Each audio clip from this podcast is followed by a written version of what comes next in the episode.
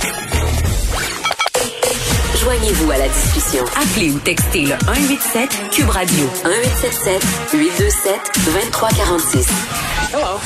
Et on continue avec les bonnes nouvelles. Ben non, je suis ironique. On se parle du retour en force du harcèlement de rue euh, suite au déconfinement. Un point d'interrogation. J'ai l'impression que poser la question, c'est y répondre. Il y a une étude qui a été commandée par euh, la ville de Montréal qui a démontré euh, l'impact direct du harcèlement de rue sur la vie des femmes à Montréal. Et là, vraiment, on voulait comprendre l'ampleur du problème. On parle avec Mélissa Blais, qui est prof au département de sciences sociales, l'Université du Québec en Outaouais. Elle a participé à cette étude-là. Madame Blais, bonjour. Oui, bonjour. Bon, est-ce qu'on peut commencer euh, par tracer les grandes lignes euh, de ce que révèle cette grande étude que vous avez menée sur le harcèlement de rue? En fait, c'est une étude qui, comme vous le disiez, cherchait à documenter les impacts du harcèlement. Oui.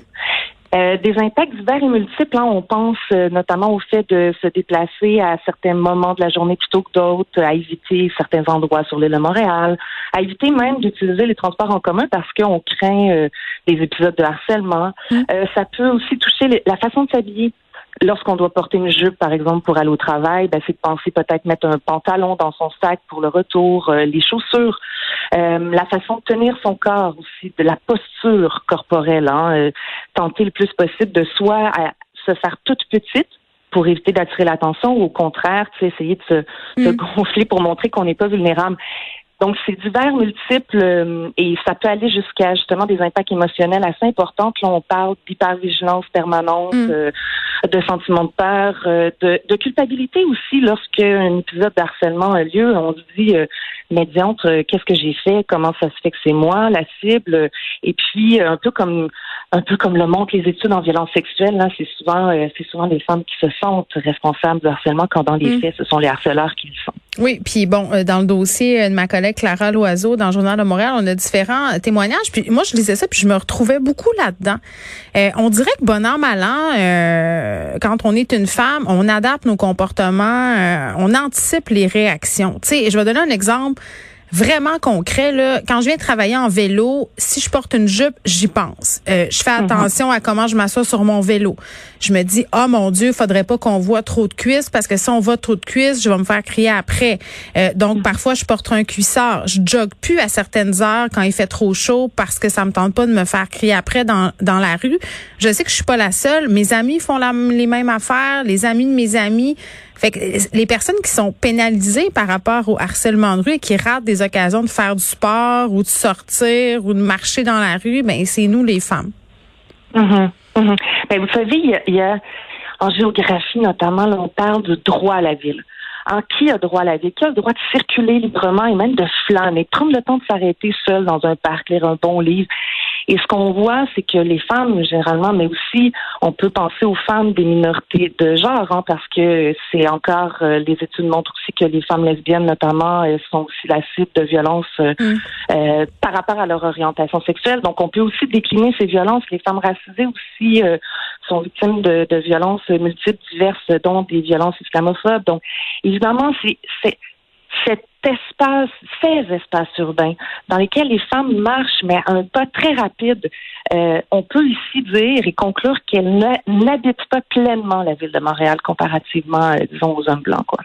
Ben oui, puis juste de lire un livre dans un parc, si on est tout seul, juste d'être assis sur un banc, c'est presque impossible. Tu vas te faire aborder. Mhm. C'est presque systématique. Puis ça me surprend toujours quand j'entends des gens dire que le harcèlement de rue, c'est très rare, que ça n'existe pas vraiment à Montréal, que ça touche juste certains quartiers. Vos chiffres, ils démontrent quoi à ce niveau-là? Ben, les chiffres, on les a pas encore au niveau de la fréquence, du nombre. Ce qu'on a, c'est plutôt euh, comme je vous dis, là, on a documenté les impacts. Donc, ce qu'elle nous confie, là, c'est vraiment toute cette charge cognitive. Là. Tu sais, vous en parliez, vous se levez le matin.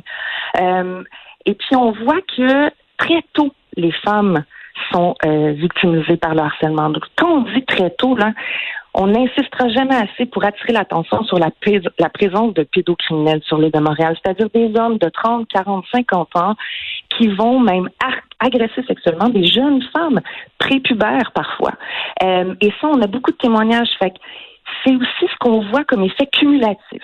C'est-à-dire que si le premier épisode de harcèlement de rue a lieu alors qu'elles sont mineures, et elle, ça se continue, ça se poursuit dans le temps.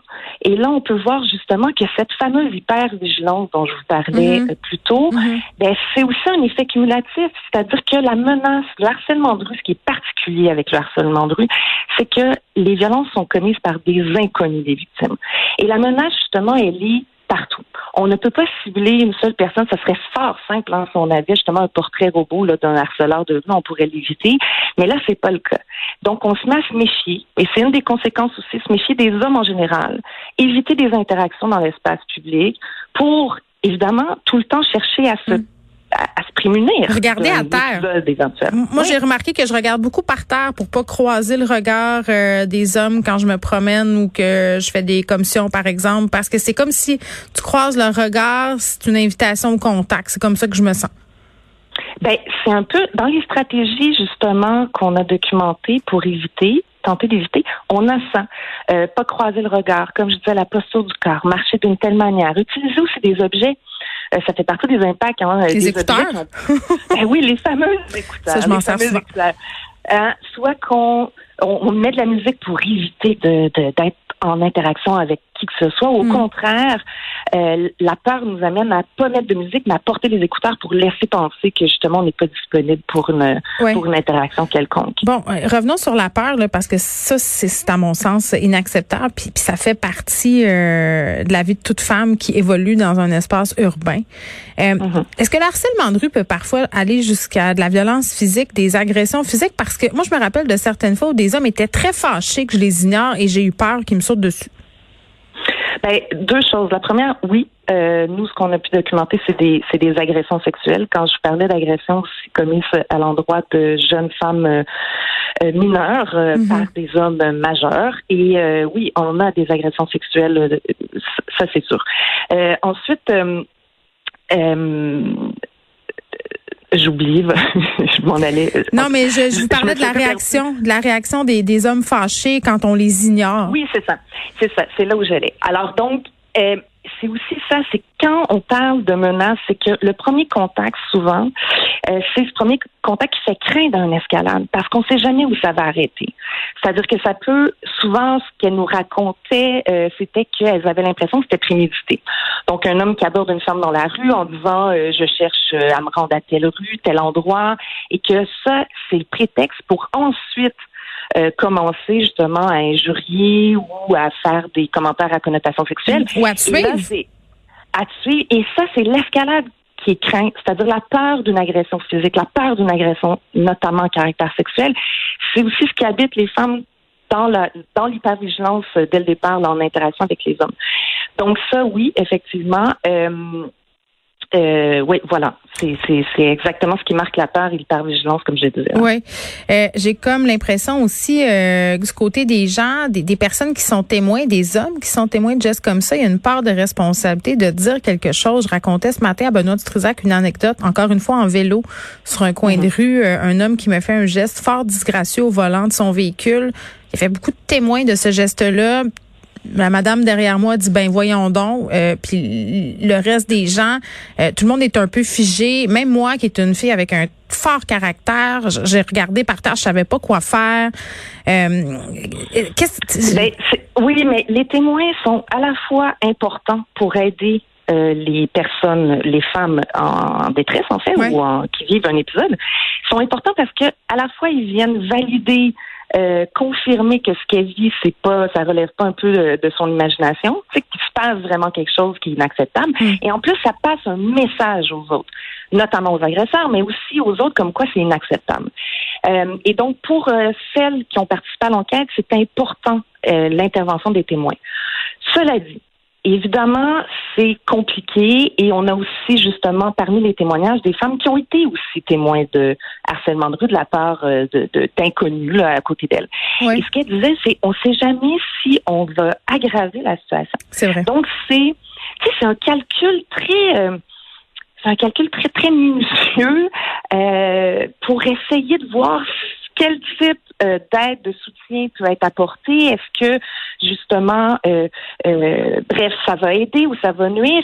Mais ce qu'on constate, c'est que la plupart du temps, ça aide plutôt que ça nuit. ça aide, peu importe peu importe, ça peut être de venir en soutien après coup, ça peut être de contacter mm. la sécurité si tel est le besoin de la personne, ça peut être, il y a plein de façons dont les témoins peuvent intervenir.